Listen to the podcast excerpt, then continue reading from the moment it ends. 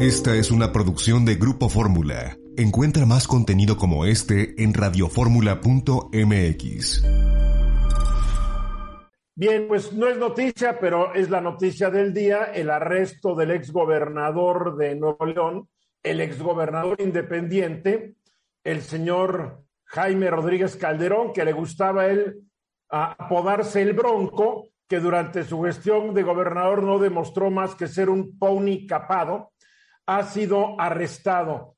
esto no nos debe sorprender, porque el actual gobernador, Samuel García, cuando era senador de la República por Movimiento Ciudadano, pues en 2018 presentó una denuncia acusando a, al entonces gobernador por malversación de fondos en el proceso de recolección de firmas para poder ser candidato independiente a la presidencia de la República en las elecciones de 2018, que por cierto, el señor ah, Bronco o Pony, como lo quieran ver, hizo el ridículo y si se demuestra que es culpable de haberse robado la lana, ¿se acuerdan cuando él dijo que a los ladrones había que cortarles las manos? Esa fue de las estupideces que un personaje surgido de la desesperación de un pueblo ante la gran baja calidad de sus gobernantes, pues se fueron por este populista y este demagogo que resultó ser más de lo mismo y de presentarse entonces, de, de, cumplirse o de demostrarse de lo que se le acusa, pues caray. también en 2018 el, señor García, el actual gobernador, acusó que dijo que más de 500 funcionarios estatales de Nuevo León utilizaron recursos del Estado para recolectar esas firmas. El caso fue bautizado allá en Nuevo León como broncofirmas, el, el lío de las broncofirmas. En 2019, García amplió la denuncia ante la Fiscalía Anticorrupción de Nuevo León por la comisión de tres delitos, peculado, daño al patrimonio del Estado y coalición del gabinete estatal. Curiosamente, siendo gobernador Samuel García, pues no pasó nada. La Fiscalía Anticorrupción de Nuevo León, pues no hizo nada, pero así da las vueltas la vida. Ahora, Samuel hoy, le, hoy subió un video donde dice que la hace la paga, a quien robó, desvió recursos públicos, a sus amigos, a sus sobrinos, a sus favoritos, a sus campañas, va a ir a la cárcel.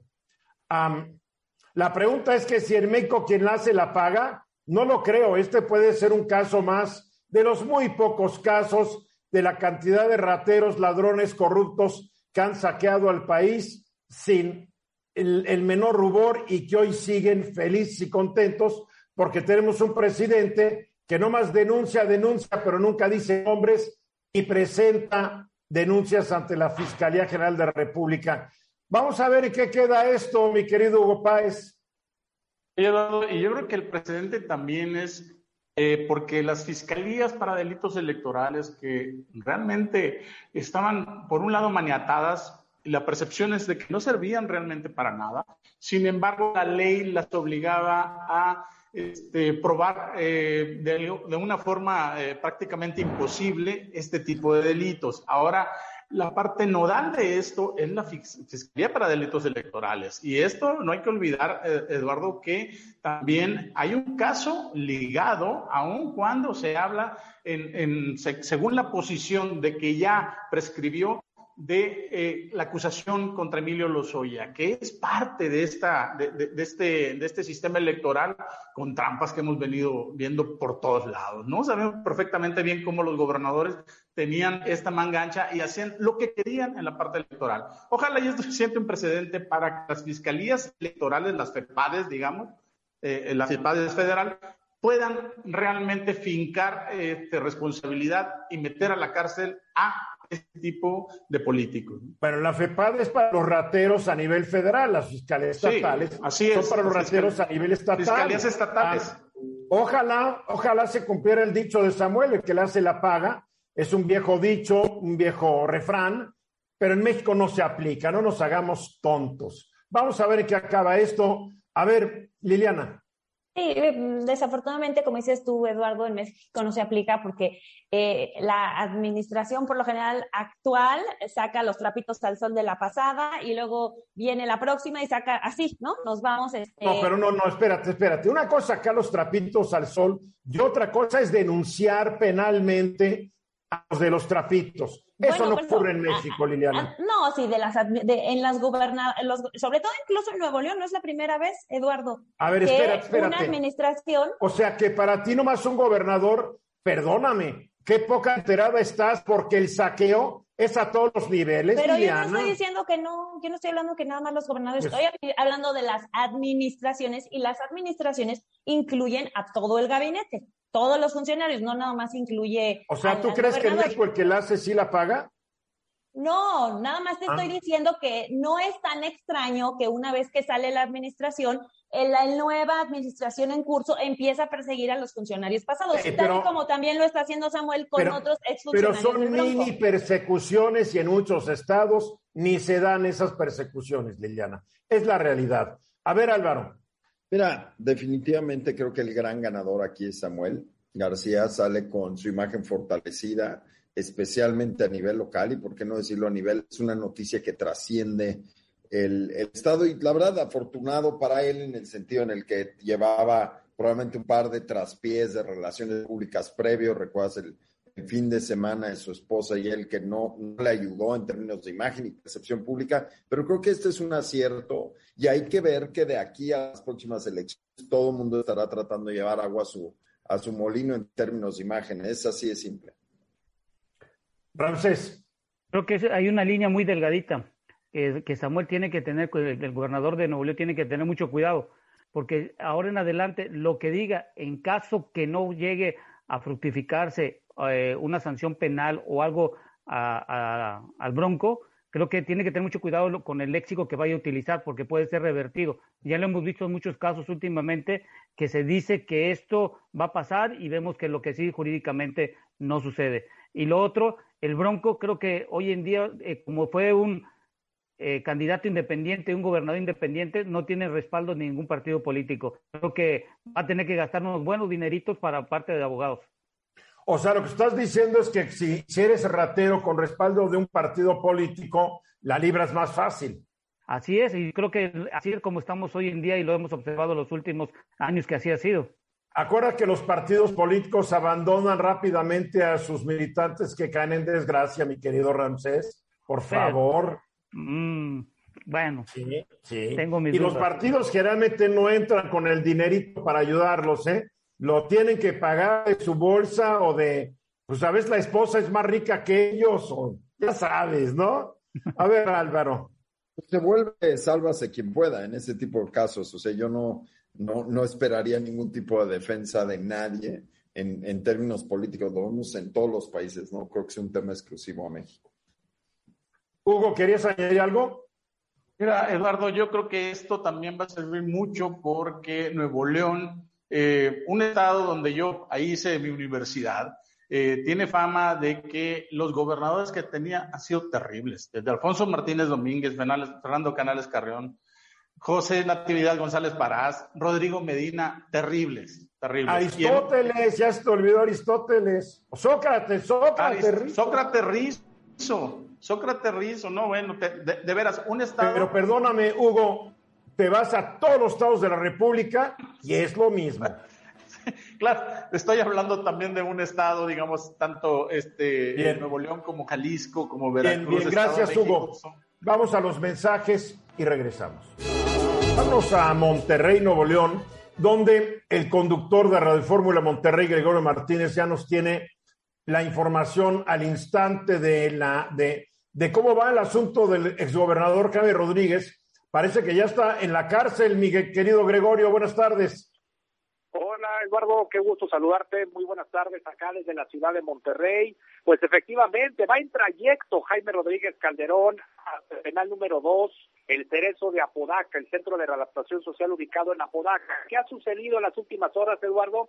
Al filo del mediodía nos enteramos de la detención de Jaime Rodríguez Calderón, tal como tú lo adelantabas. ¿Por qué motivos?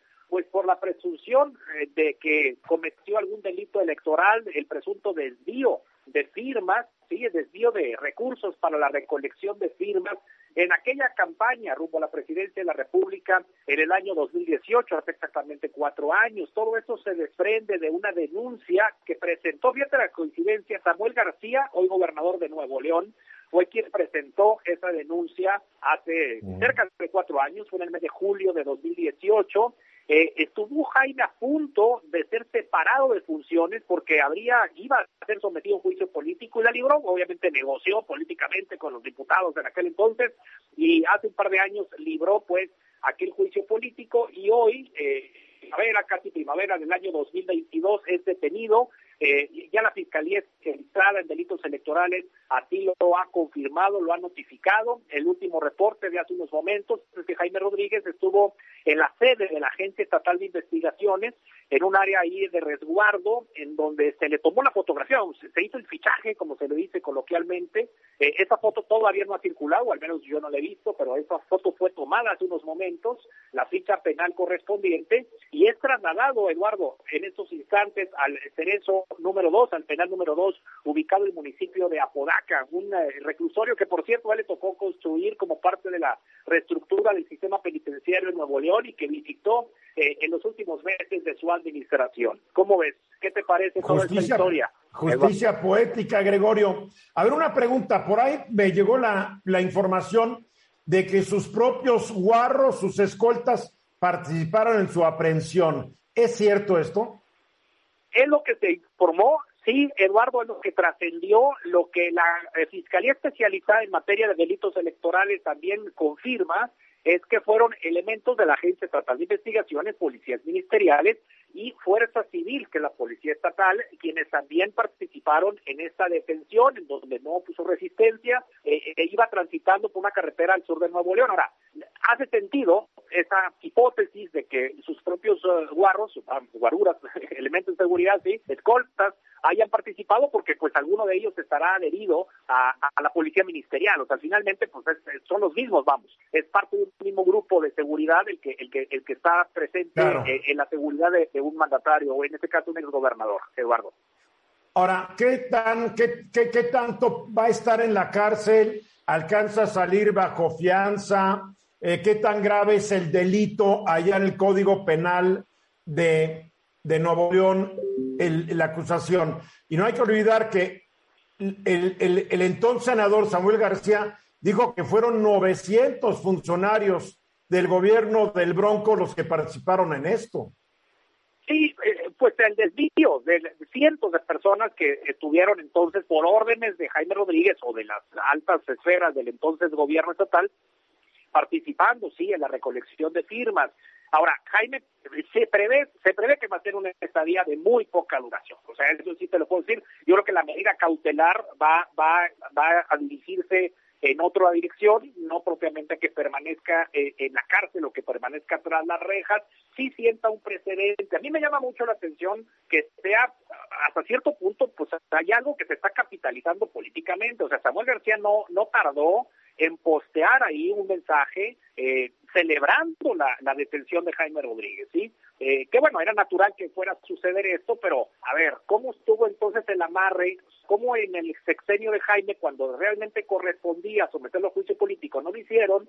Y ahorita que ya pasó tiempo, ah, entonces ahorita sí, cuando pues Samuel lo que necesita ahorita son resultados, porque ya lleva casi medio año en el gobierno y traemos encima crisis de agua, crisis de seguridad, crisis de movilidad, crisis de medio ambiente, pues ocupa resultados, se ocupa algo que suene, que suene fuerte a nivel nacional, Eduardo. Pues esto va a sonar fuerte, ya está sonando fuerte. Ahora, el gran riesgo es de que a la hora de la hora, pues un tribunal diga que es más inocente que una blanca paloma el exgobernador. Exacto. Sí, claro. O sea, evidentemente algo por ahí puede, eh, podría ser uno de los escenarios. Lo que sí te digo es que sí siento un precedente, como lo fue para Jaime Rodríguez haber puesto en la cárcel a Rodrigo Medina, que le duró 17 horas en la cárcel, ¿no? Tú lo y tampoco pasó nada a pesar de los muchos delitos que, que se dice, se cometa y se rumora que cometió Medina.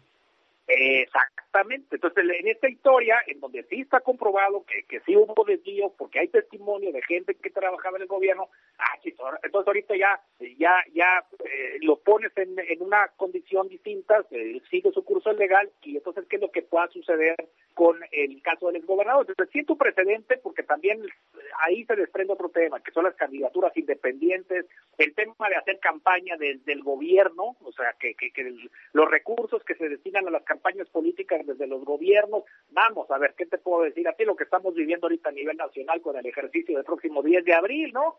que, es, que es una desvergüenza, pero, pero para concentrarnos en Jaime Rodríguez, ¿tú crees que duerma hoy en la cárcel o no?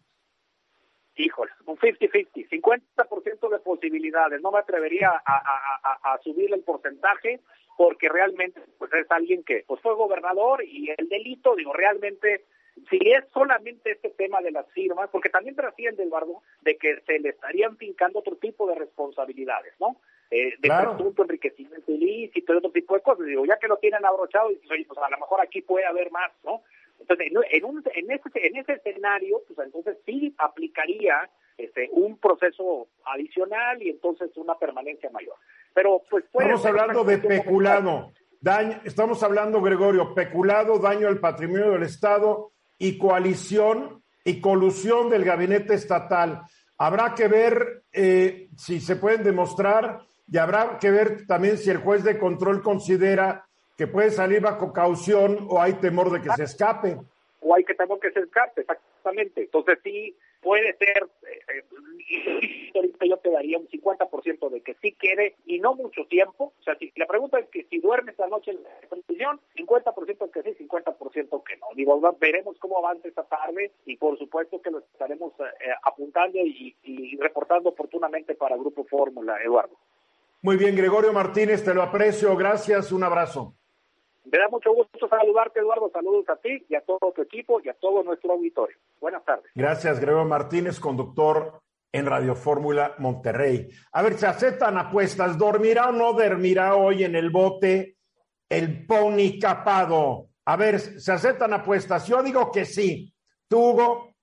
Yo también digo que sí. Ahora, las condiciones, a diferencia de cuando fue detenido Rodrigo Medina, Eduardo, es que había un presidente de la República priista Rodrigo Medina, estaba Jaime Rodríguez el Bronco de gobernador, pero había un presidente de la República Prista y ahora son las condiciones totalmente diferentes.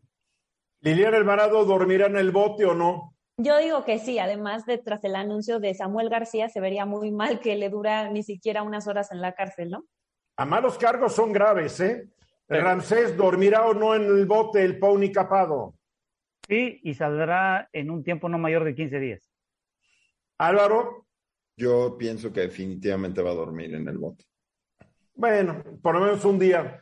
Cuando la verdad es que si son culpables deberían pasar varios, varios años tras las rejas, pero en este país, no más si te portaste muy mal y no quisiste negociar, te vas a la cárcel durante años.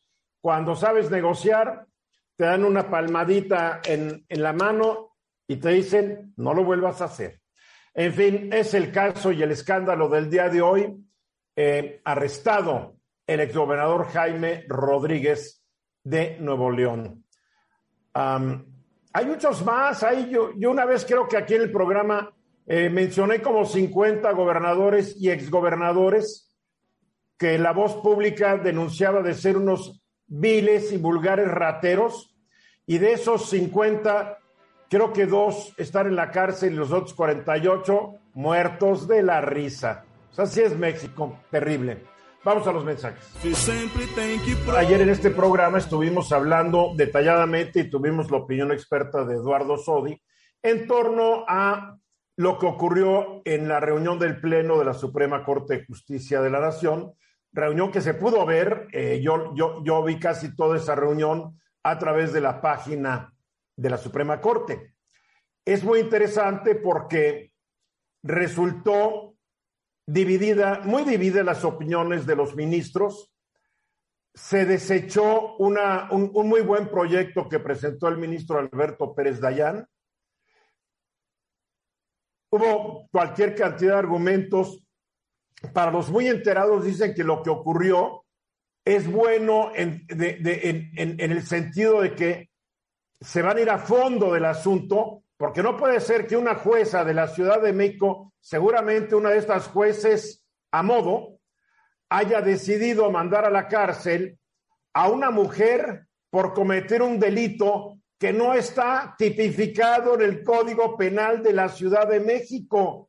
Y lo que no está tipificado no es delito. Hay que darle unas clasitas de derecho a esta jueza, pero bueno, a ver, tú tienes tus comentarios, Hugo. Vamos a ver si estamos o no de acuerdo contigo. Muy bien. Oye, Eduardo, pero eso que dices también es nodal, en el sentido que hay que recordar que en el caso, en el caso este, de Rosario Robles, como un juez de la Ciudad de México, también cuando ella va... El tiempo es muy limitado y si te vas a ir a otro tema, dinos, porque el tema es este. No, a, lo que voy es cómo los jueces de la Ciudad de México en este sentido sí pueden torcer el sentido de la justicia y donde va y se presenta, simple y sencillamente le dice, tú te puedes, te puedes escapar y, te... No más los de la Ciudad de México, Hugo. No más los de la Ciudad de México. ¿Perdón? ¿No más los de la Ciudad de México? No, bueno, pero digo, estoy hablando.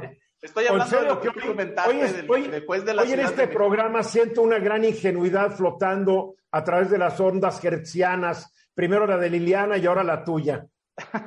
no es ingenuidad, Eduardo. Es, a ver, es, es, parte En los 32 estados de la República hay tampoco, jueces. Tampoco todos los jueces se pueden cortar con la misma vara que estamos diciendo, o sea, que está haciendo. Eh, de hecho, no, yo no estoy diciendo eso, pero estoy diciendo que en todos los estados hay jueces que se prestan a las instrucciones que les da el gobernador o el jefe y el presidente del, del, del Tribunal Superior. Claro, eso no quiere decir que todos los jueces, pero en fin. No, nadie lo dijo, nadie lo dijo. Yo, creo que parte de esto, de, esto es, fue una, una, tensión política, en primer lugar, porque yo me pregunto si no hubieran salido estas conversaciones grabadas de Alejandro Gertz este, si estuviéramos hablando de una tensión igual al caso de Alejandro Cuevas. O sea, seguramente aquí también se hablaban en la misma corte de dos posiciones, una para dar, para dejar en claro que este, Alejandro Germanero no metió mano en la Suprema Corte de Justicia. Eso era parte de, hacerlo tan público y de publicitar esta, esta, este, digamos, la resolución que, que se hizo pública, ¿no? Por un lado. Por otro lado, Eduardo, sí, a medida de que avanzó la sesión, el grado de confusión empezó realmente a verse entre, entre la opinión pública porque prácticamente todo el mundo daba por hecho, cuando menos en la opinión pública, y también este, te estoy... A ver, a ver, a ver, perdóname, te voy a corregir otra vez. Ahora resulta que la opinión pública es una gran conocedora y entiende perfectamente bien las discusiones de los ministros de la Suprema Corte. Yo te quiero decir que yo no soy de esa opinión pública. Mucho de lo que hablan y discuten, yo no lo entiendo. Mira, en la opinión pública son los que no estaban involucrados directamente ahí. Y en la opinión pública, magistrados y jueces. Ah, bueno, entonces, entonces aclara, son otros especialistas, otros especialistas. claro, claro. Ah. Pues es que todos, ayer todos estaban involucrados en esto. Entonces, magistrados y jueces estaban diciendo, ya salió, o sea, vaya, sí, el grado de confusión no era nada más con la gente neófita o que no es especializada en el tema. Ahora, por otro lado, eh, de, qué se trató en, esta resolución? Cinco contra cinco de libertad, libertad inmediata y los otros que se fueran a fondo. Cuando, cuando tienes razón, el ministro eh, Pérez Dayán decía, bueno, aquí la idea no es nada más dar un fallo eh, de, qué es lo que, lo que podría ser justicia o no, sino dar una solución a fondo para que no se repita este caso.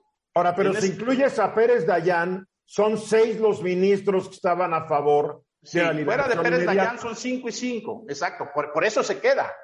Por eso se queda, porque al final, al final del día, diez ministros votaron contra el proyecto de Pérez Dayán, pero él, a la hora de los cinco y cinco, pues hace la diferencia y por eso se queda. Ahora, Gutiérrez Cortina, Alfredo Gutiérrez Cortina él va a ser el, el, ministro del nuevo proyecto. Aquí también una de las cosas que van a jugar contra Alejandra Cuevas es que esto le va a dar tiempo a fiscal Gers Manero para tratar de, pues, hacer su proceso, el proceso también amor. O sea, yo discrepo, yo creo que esta ya la perdió Gertz Manero. Yo también pienso que ya la perdió. es más que obvio, es más que obvio que esta mujer, Alejandra Cuevas, está en la cárcel por una estupidez de una juez que la metió a la cárcel, fíjate, por un delito que no existe. Ahí está el asunto. No hay, no hay salvación para quienes la denunciaron. No hay salvación de que vayan a ganar el caso. Esta mujer lo más seguro es que salga, apenas salga la, la, la, nueva dictamen del ministro Gutiérrez, yo creo que tres, cuatro semanas máximo. Mira, ahorita se está, se está pensando que ellos tienen nueve sesiones antes de Semana Santa, de las cuales tienen cuatro sesiones comprometidas para definir magistrados y demás.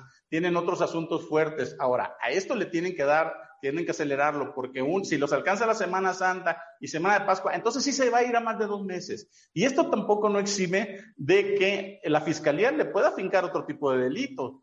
Ya sabemos cómo son y sabemos exactamente cómo está actuando el fiscal Getz Manero. Con habrá que ver, habrá, yo, no, yo no sería tan determinante como tú lo estás haciendo. Yo creo que también Gertz Manero no es ningún tonto. Después de lo de ayer, capaz de que dice, ahí muere. Ahí muere. No lo sé, no lo sé. Puede ser, sí, puede ser. Pero vaya, yo, creo que, yo creo que en este sentido sí, sí, sí es importante lo que va a pasar en estos próximos días. Y ojalá y salga antes de Semana Santa esto. Ojalá que tenga una Semana Santa y una Santa Semana. A ver, Álvaro. Mira, a mí el, el, tema, como siempre, preocupado un poco por, por la imagen y la percepción de nuestras instituciones. Esto afecta muchísimo toda esta discusión, este va y bien, a las estructuras judiciales del país y, la erosión en el Estado de Derecho, por lo menos a nivel percepción, no hablemos, no hablemos de realidades, hablemos solamente de percepción, quedémonos en esa raya, tiene consecuencias enormes, tiene consecuencias en la inversión, en la seguridad de las personas, en la percepción en la que tienen y cómo resuelven los conflictos, Eduardo. Cuando una población pierde fe en que el sistema judicial va a resolver un conflicto entre dos personas, se agarran a golpes en la calle. ¿eh? Oye, mi querido Álvaro, en la población de México nunca ha tenido fe en el sistema judicial. aunque no, lo creas, hay gente que sí la tiene, Eduardo. No, no, no, no. con un abogado y me decía, mira, México siempre ha estado mal, pero ahorita está lo peor que lo he visto. Hay gente que sí cree en el sistema, o creía por lo menos. No, yo, creo que muy pocos. Yo creo que ayer no se vio mal la Suprema Corte de Justicia de la Nación.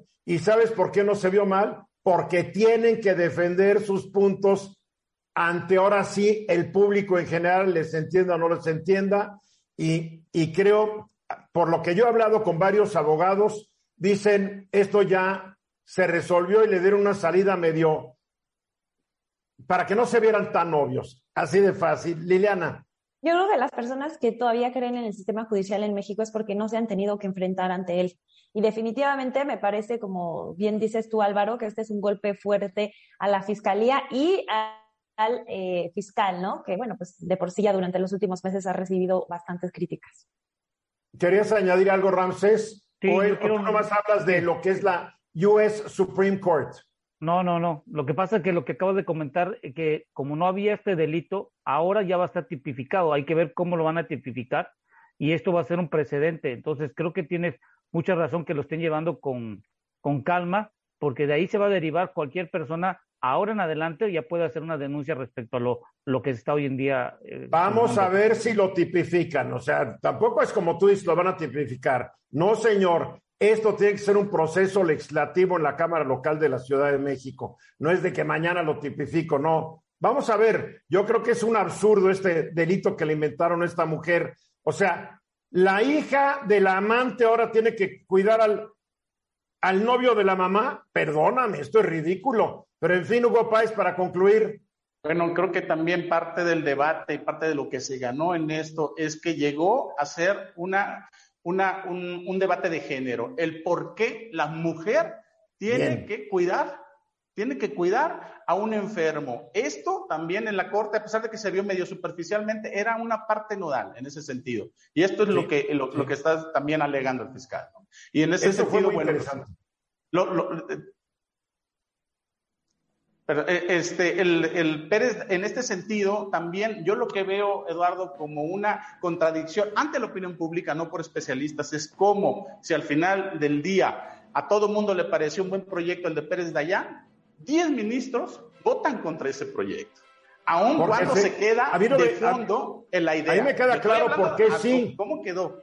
A mí me queda claro por qué sí. Porque no quiero que se vuelva a repetir lo que ocurrió. Por supuesto. Bien, mensajes, regresamos. La guerra, bueno, ¿cuál guerra? La terrible invasión a Ucrania por parte de Rusia, criminal acto realmente cometido por el dictador Putin, pues está, está reconfigurando muchas cosas.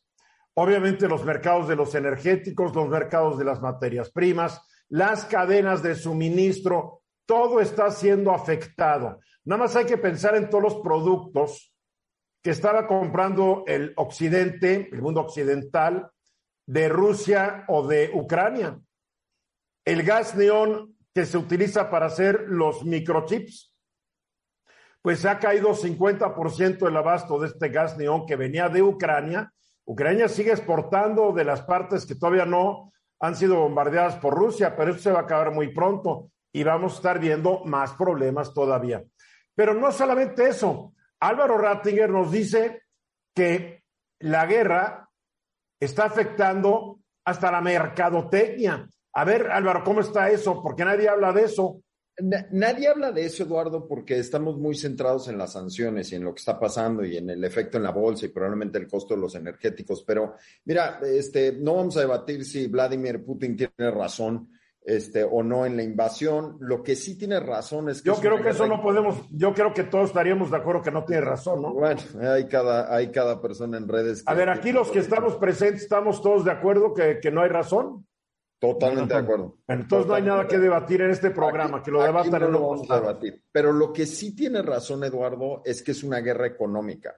Porque mira, a raíz de la invasión de Ucrania, Rusia se ha convertido en el país más sancionado del mundo, tiene 5.581 sanciones. Eh, y obviamente esta, estas sanciones han empujado a la Rusia de Putin, porque hay que, hay que entenderlo así, hay que entender que esto es una guerra de una persona, a superar Irán, que es este, o era hasta hace tres semanas, Eduardo, uno de los mayores enemigos de Estados Unidos en Asia Occidental. Eh, ahora, no solamente se trata de sanciones, el, costo en términos de permanencia de empresas en Rusia es brutal, la cantidad de empresas que han salido desde algo que parecería inocuo como, como, los, como estos centros de atención VIP, lounges en aeropuertos, Priority Pass retirándose de Ucrania hasta, por supuesto, Ford, General Motors, Toyota, Boeing, Airbus, Apple, Facebook, Twitter, Visa y así arriba de 100 empresas han dejado de ofrecer sus productos y servicios en Estados Unidos, en, Rusia, perdón. Y pensemos en que esto eh, tiene implicaciones importantes. Pero en Ucrania también, porque si te están bombardeando, no puedes seguir operando, ¿verdad? En, Ucrania más que irse han desaparecido, ¿no? Pero pensemos un poco en McDonald's, nada más como un ejemplo, porque creo que todos lo vamos a entender. McDonald's está cerrando temporalmente sus restaurantes eh, eh, en Rusia, que son alrededor de arriba de 800, y en Ucrania 108, que como dices que más que cerrarlos es huir del país. Esta pérdida de tiendas representa, según cifras de la misma empresa, casi 9% de sus ingresos globales. Y, cuántos, y, cuántos desempleados en Rusia y en Ucrania por eso? Fíjate, que es súper interesante. La mayoría de las empresas norteamericanas han, han, establecido una estrategia de relaciones públicas. Han cerrado, pero no han despedido personas. ¿Para qué? Para tener de algún modo, me imagino, a la, a la, a la opinión pública de su lado, ¿no? Oye, ¿y eh, cómo les van a poder pagar si no tienen dinero y no pueden mandar dinero de sus países de origen? Definitivamente va a ser un problema, pero yo creo que esto se, se tratará, por lo menos en el corto plazo, de atender con las reservas que las compañías tenían en esos países, porque tampoco pueden sacar su dinero. ¿eh? Y en rublos, ¿eh? En rublos. Claro, entonces, bueno, lo que sí te puedo decir es que cuando vemos, por ejemplo, Procter Gamble reduce significativamente su producción en Rusia y se enfoca en productos de cuidado personal de, de necesidad básica. Lo mismo pasó con Unilever, Mondelez y John Brand, dijeron pagamos toda la mercadotecnia en Rusia. Ahora, ¿por qué es importante en México? Es que esas empresas están perdiendo entre el 8 y el 12% de sus ingresos globales. Son mercados grandes. Ucrania es un país grande, Rusia es un país grande. ¿Dónde va a caer esa inversión y dónde va a haber esa demanda de crecimiento. Yo he estado las últimas dos semanas hablando con directores de mercadotecnia y me dicen, la presión está viniendo a México. Están diciendo, México tiene que ahora crecer y poner su parte. Entonces, lo que vemos es cómo repones esos 12, 200 millones de seres humanos que hasta hace dos semanas eran considerados consumidores y parte de la generación de la demanda. ¿Qué va a pasar? Mayor presión a América Latina para crecimiento, Eduardo, definitivamente, y eso genera oportunidades para las empresas en México que, esperemos que, que aprovechemos, porque parece ser que se nos pasan de frente, mi querido Eduardo. Bueno, yo el otro día escribí en mi columna sobre las empresas europeas que se quedaron sin proveedores. Exactamente. Son cientos de miles de empresas europeas que se quedaron sin proveedores de primer, segundo y tercer nivel que estaban en Ucrania y en Rusia. Y yo mi columna decía, bueno, ojalá que la Secretaría de Economía y el Consejo Coordinador Empresarial se hayan dado cuenta que mucha proveeduría de México podría satisfacer a los europeos, que no hay nada más caro que no tener proveedor. Claro, Eduardo. Y piensa, por ejemplo, en México, que era un gran productor de automóviles, Ahorita yo los invito, vayan a agencias de autos, hay listas de esperas en ciertos modelos de hasta seis o siete meses para construir un automóvil. Y no estamos hablando de autos este, carísimos de ultralujo, estamos hablando de, las marcas básicas que atienden al consumidor promedio en, en este país. Vale la pena abrir los ojos, como correctamente dices, y que atendamos esos mercados con las fábricas ya tenemos, Eduardo.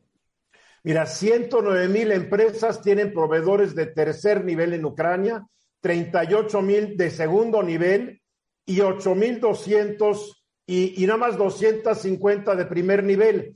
Pero ¿qué es el primer nivel? El que te vende tu producto. Pero el segundo nivel es el proveedor de tu proveedor. Y el de tercer nivel es el proveedor del proveedor de tu proveedor. Se quedaron sin proveedores. Rápidamente, Liliana. Eh, si bien es cierto que estas empresas pues pierden en términos de, del mercado, me gustaría preguntarle a Álvaro el que sabe de marcas y de imagen de marcas, ¿no crees que eventualmente esto le reditúe a las marcas porque se muestra también un poco de esta solidaridad que, que tiene eh, las marcas con, con, Ucrania y con el deber ser? Se trata de dinero. Se trata de lana, pero además hay algo de lo que se está hablando muy poco, y bien lo dijo Eduardo, eh, hay poco análisis de esto. Dentro de las amenazas de Putin en, en, en, en respuesta a esta guerra económica fueron dos. Una, hacemos default en nuestra deuda, no la pagamos, ¿no? Y la segunda es dejamos de reconocer propiedad intelectual a nivel mundial.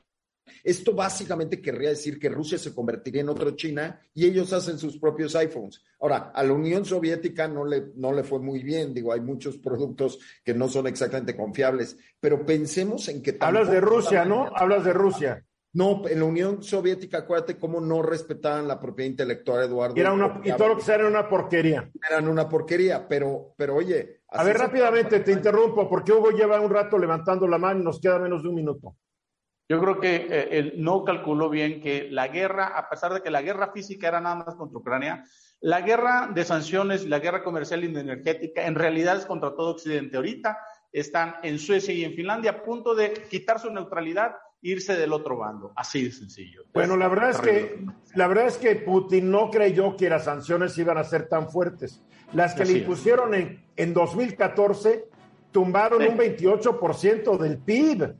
Y yo creo que no creyó que lo iban a sancionar más fuerte, Álvaro. Totalmente de acuerdo, Eduardo. Creo que subestimaron la guerra económica. Mensajes. Aquí de regreso, 31 minutos después de la hora. El petróleo es parte de toda la discusión cuando hablamos de la, de la guerra ruso-ucraniana. El precio del petróleo se ha disparado. Ramsés está contento hoy porque bajó un poquito. A ver, Ramsés, de por sí está carísimo. Cualquier bajadita pues es buena. Pero, ¿cómo nos va a afectar esto en México? Porque nos presumen que gracias a un subsidio histórico que digo, es el primer gobierno en el mundo que yo sé que presume un subsidio, porque un subsidio es el pagar, es, es mantener precios artificiales de un producto utilizando los impuestos de los mexicanos. Es lo que es un subsidio. realmente qué va a pasar a la hora de la hora cuando ya no alcance el subsidio con los precios de los combustibles en México. Bueno, Eduardo, y creo que qué bueno que platicas esto porque del día 5 de marzo al día 18, en dejar de cobrar el IEPS al 100% y este nuevo estímulo adicional que está dando el gobierno, se van a salir del erario 18 mil millones de pesos en solo 15 días. Ahora entiendes por qué cancelaron las escuelas de tiempo completo, de ahí salieron 12 mil millones. Entonces, ese dinero que está surgiendo, hoy el precio del barril está por debajo de 100. El problema es que estuviera por arriba de 100, se tendría que dar una mayor cantidad del estímulo adicional. Lo que hay que dejarle claro al público que el estímulo adicional que está en mención no va directamente al precio del consumidor. Este estímulo adicional que sacó la Secretaría de Hacienda Crédito Público el que enajena, es decir, el que compra el producto para su comercialización, tiene que hacer la declaración ante el SAT dependiendo del volumen que eh, haya enajenado, enajenado que haya comprado. ¿Y esto qué significa? Que de acuerdo a la regla, dice que va a tardar entre 13 días hábiles en devolverle siempre y cuando cumplan con los, los requisitos de la devolución de este dinero. Otro punto muy importante, Eduardo, la inflación se está incrementando en función de los precios de los combustibles. Y en México nos dijeron la semana pasada que nosotros teníamos el combustible, tanto gasolina como diésel, más barato. Eso es mentira. Eso es mentira. Nos compararon con economías de Europa y las economías de Europa todos sabemos que el poder adquisitivo es muy diferente y los tipos de impuestos también son muy diferentes. Entonces, por lo tanto, el precio es muy diferente. Hicimos un análisis, Eduardo, y agarramos los países de América Latina con datos del CEPAL. Resulta ser que México en el 2021 era el cuarto más caro de 11 países de América Latina que se terminó en cuanto al precio del diésel, pero era el que tenía el impuesto más alto en cuanto a la gasolina regular. Y en el 2021 somos el país con el precio más caro del diésel y el, y el impuesto más alto que se pueda tener. Entonces, creo que hay que ser bien y dimensionar correctamente cuando hacemos comparaciones, como tú me lo has, comentado. No podemos compararnos con Europa en el precio del mercado del combustible. Tenemos que hacerlo de acuerdo a nuestro poder adquisitivo. ¿Y qué Exactamente, porque es muy divertido oír a este expanista llamado Sheffield, el que ahora dice que nos protege a los consumidores, decir, está más barato que en Europa. Sí, pero en Europa ganan un titipuchal de euros por hora y en México ganan poquitos pesos por día. Y esto, Eduardo, creo que si, imagina, si imaginemos si este estímulo que hoy estamos viendo, 18 mil millones, imagínate que esto ocurriera por, por cuatro semanas, estamos hablando que podría ser un acumulado de 80 mil millones de pesos, que sería más o menos 3 mil millones de dólares, que es la reconfiguración de Tula, o es casi el 30 o el 40% de dos bocas, o lo podemos comparar con lo que era conveniente, o el presupuesto de un Estado en menos de un mes, que se tendría que salir de los ingresos. Todo para convencernos de que no nos sale cara la gasolina.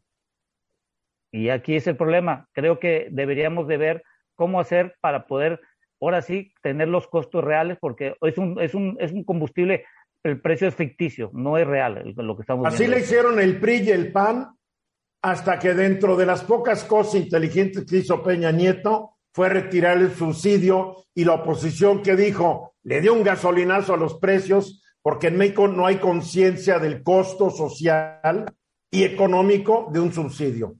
Liliana. Sí, eh, porque justamente no hay este entendimiento, Eduardo, de que ese subsidio a quien más beneficia es a las personas que más tienen. ¿No? Eh, y, eso creo que es algo bien importante que, tenemos que mencionar. No está dirigido a las personas de menores recursos, sino a las personas que más recursos tienen y tienen un automóvil. Además que también es... Para los que tienen una flotilla para repartir productos, etcétera. Etcétera, ¿no? Y también es un subsidio, pues que al final eh, incentiva el uso de, los autos, los automóviles, camiones, etcétera, y, va en perjuicio del medio ambiente. Hugo este subsidio va directamente para la revocación de mandato. Esto cuando realmente debió, tenemos, hay un argumento ahorita para decir, sube el precio de la gasolina por lo que está pasando a nivel mundial y sería un argumento que todos entenderían. Sin embargo, todo está girando alrededor de esta propaganda política y gran parte de esta preocupación es la revocación de mandato. No podemos dejar a un lado esto. Realmente lo que quiere la Presidencia de la República, la Cuarta Transformación, es que ahorita todo este aliento que están dando para que vaya la gente a votar con una destapada de estas, pues va también, va, va, a votar a la oposición, a los adversarios y demás. Es que además se ve heroico, ¿no? Un gobierno que dice estamos subsidiando con montos históricos. Se ve, se ve, qué bárbaro. Ahora luego también dicen, también dicen, vean cómo vienen de Estados Unidos de la frontera a cargar gasolina a México. Eso lo dice Sheffield. Eso lo dice el presidente. Pobrecito, no pudo ni ganar la presidencia municipal de su ciudad. A ver, Álvaro. Mira, yo creo que lo que estás diciendo tú, Eduardo, sobre la sensibilidad del consumidor al precio es el centro de esta discusión.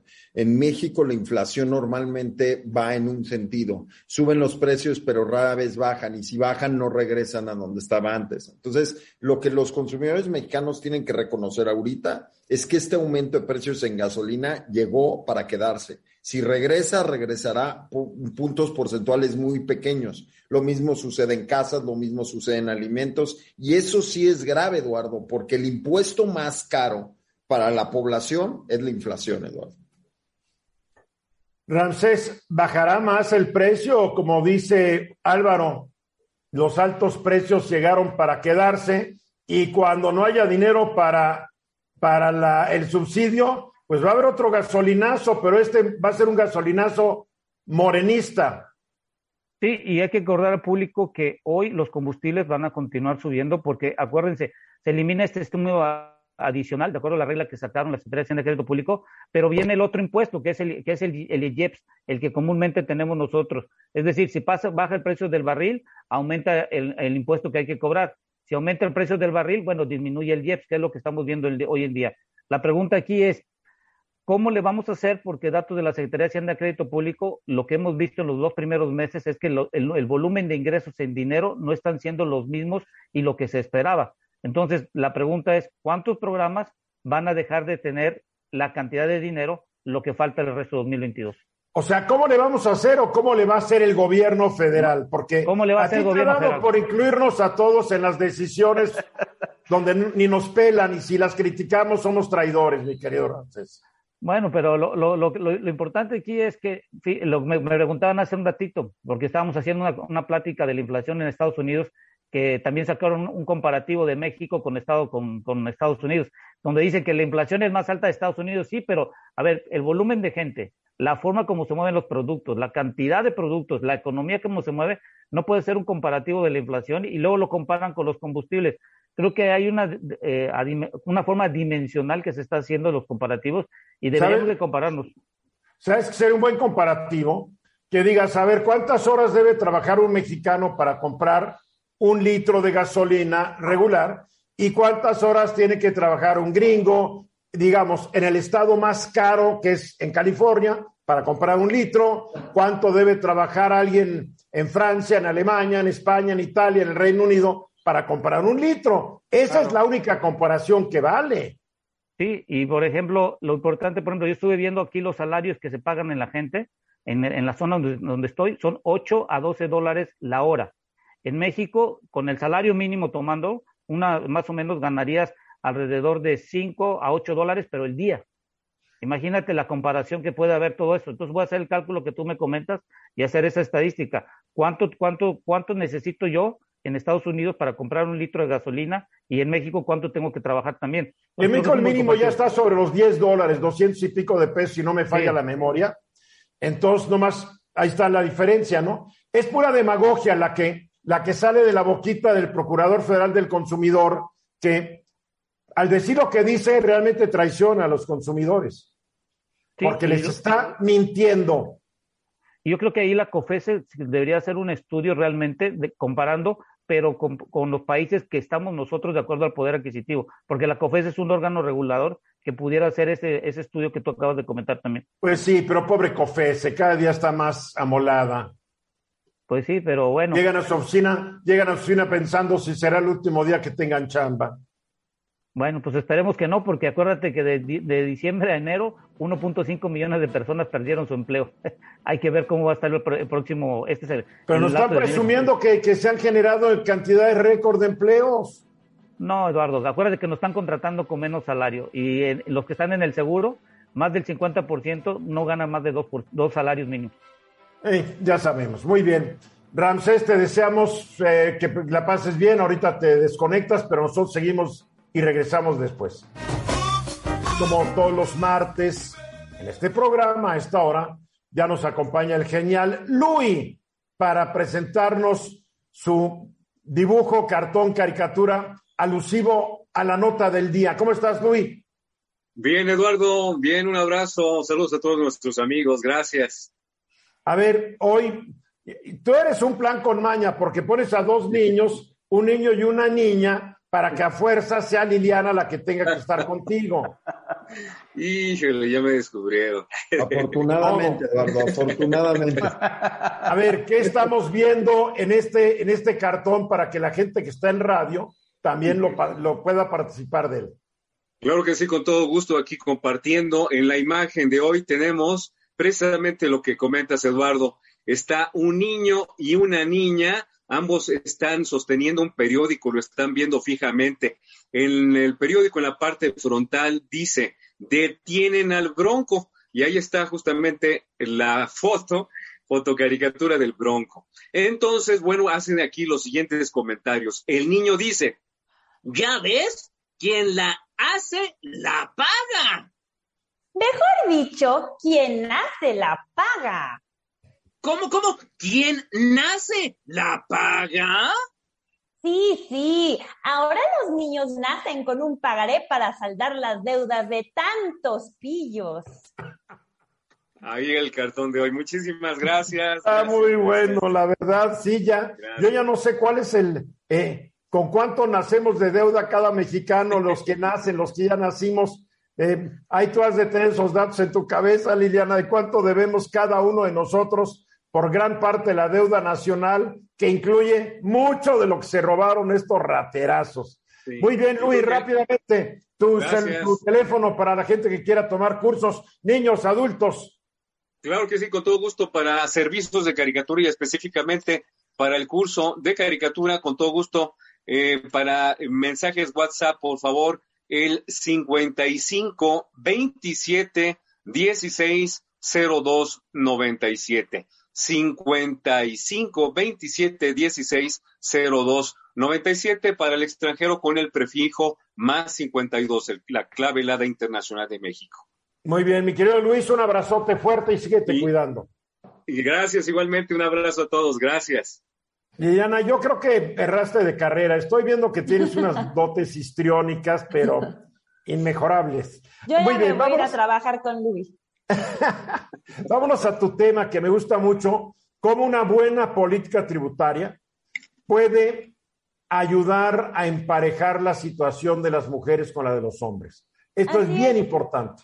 Es bien importante, Eduardo, y fíjate que yo, incluso yo me sorprendí positivamente porque estaba revisando un documento de la, eh, de la OCDE, de la Organización para la Cooperación y el Desarrollo Económicos, en donde se analizan 43 países y resulta que de esos 43 países analizados, se concluye que la mayoría de los países sí, eh, al momento de hacer eh, o de diseñar su política tributaria, busca tomar en cuenta eh, pues medidas o acciones que traten de cerrar la brecha entre hombres y mujeres, ¿no? La, la brecha de género.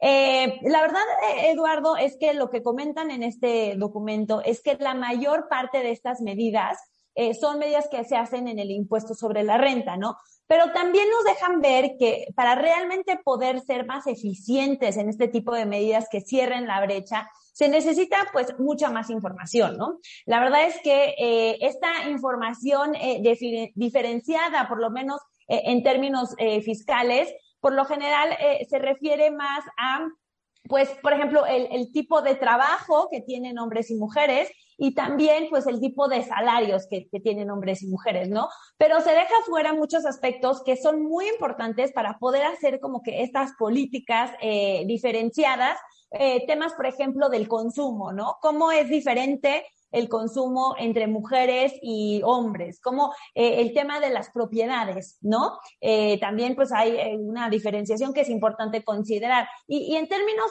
generales, la riqueza de, hombres y mujeres para poder pues hacer medidas tributarias que, que sean adecuadas, ¿no? También la OCDE nos dice que eh, no se hace esta distinción, eh, por lo general, cuando se genera la información sobre empleo formal y evidentemente pues con su remuneración correspondiente y el trabajo de las mujeres en el hogar, que, pues es un trabajo no remunerado, ¿no? Este, y bueno, Eduardo, también eh, lo que nos dice la OCDE es que es muy importante que en lo que se refiere a los tratamientos eh, diferenciales, ya saben, los, los incentivos fiscales, los estímulos fiscales, eh, gastos fiscales o renuncias recaudatorias, tenemos todos esos términos para lo mismo. también es muy importante saber cuál es el impacto que tienen en hombres y mujeres.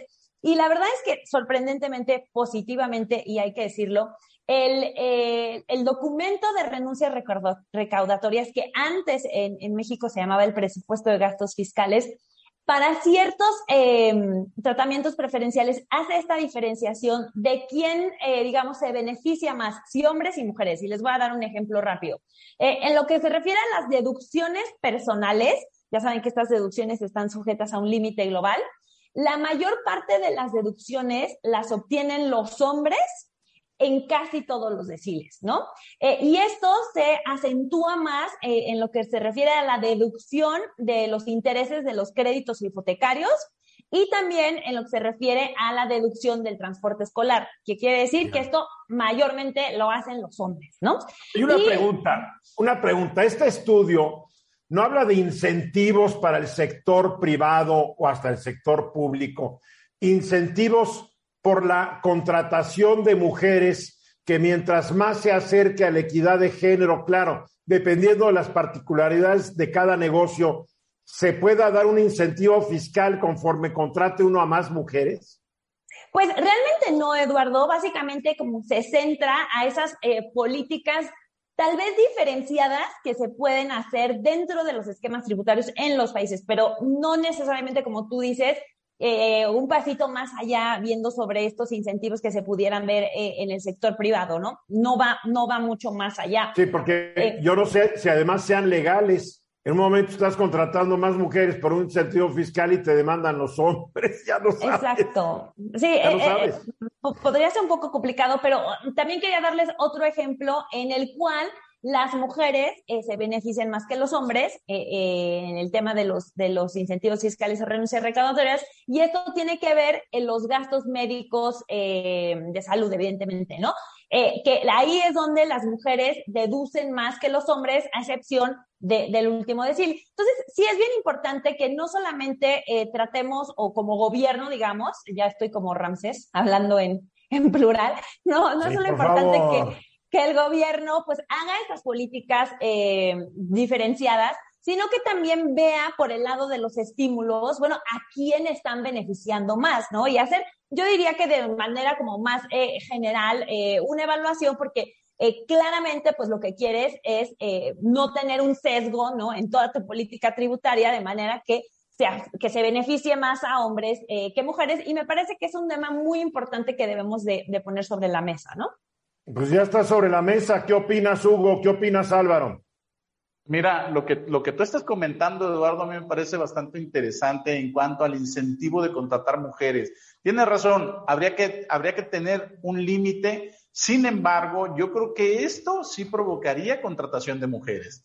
Y, y, y así como hay incentivos de otra forma, ¿por qué no hacerlo de mujeres? Por así, digamos, y también puedes decir, puedes contratar, digamos, el incentivo te sirve para contratar hasta un 30% de mujeres, ya después de un 30% de tu personal laboral ya no va a funcionar el incentivo a partir de ese 30, por así decirlo, ¿no? Pero yo creo que sí es importante. Por otro lado, yo creo que eh, también se habla mucho, por ejemplo, del trabajo no, no remunerado de la mujer en el hogar se habla mucho y a nivel cultural yo también he visto por todos lados cómo muchas mujeres y muchos hombres dicen, bueno, pero realmente el nivel de estrés que llegan los padres de familia, no estoy hablando de madres solteras, estoy hablando de, de, de, de familias este, funcionales con hombre, mujer y demás, eh, eh, hijos, donde el estrés recae mucho también sobre los hombres. Digo, no sé tú qué opines de esto. Pero con la este pandemia no la mayor parte, Hugo, definitivamente la mayor parte se la llevaron las mujeres, ¿no? No, pero yo, yo estoy hablando... La, peor parte. La, mayor y la peor. Pero yo estoy hablando, es, esta, esta satanización no viene a raíz de la pandemia, esto ya tiene, tiene parte como de esta, de, de, de esta especie de, de, de forma de explotar la cultura de género y hacia dónde va. Esto viene desde no nos hagamos guajes, mi querido Hugo. ¿Desde dónde, pero además... Desde Adán y Eva, bien. Este ah, no, por supuesto. Ahí nos quedan 30 segunditos. Álvaro Rattinger, ¿querías añadir algo? Mira, yo lo que añadiría es que el problema es la ejecución, no la idea, el, los detalles, el cómo lo implementas, el cómo mantienes que sea algo que realmente ayude y no empeore. Hay, hay tantas historias de intervención que acaban mal. Bien, nos tenemos que ir, nos tenemos que ir nomás al público que nos ve en tele. Ahí está la foto del día. El exgobernador de Nuevo León con su payasito anaranjado y su numerito enfrente, junto a una fotografía de quien él metió también en la cárcel. Esta fue una producción de Grupo Fórmula. Encuentra más contenido como este en radioformula.mx.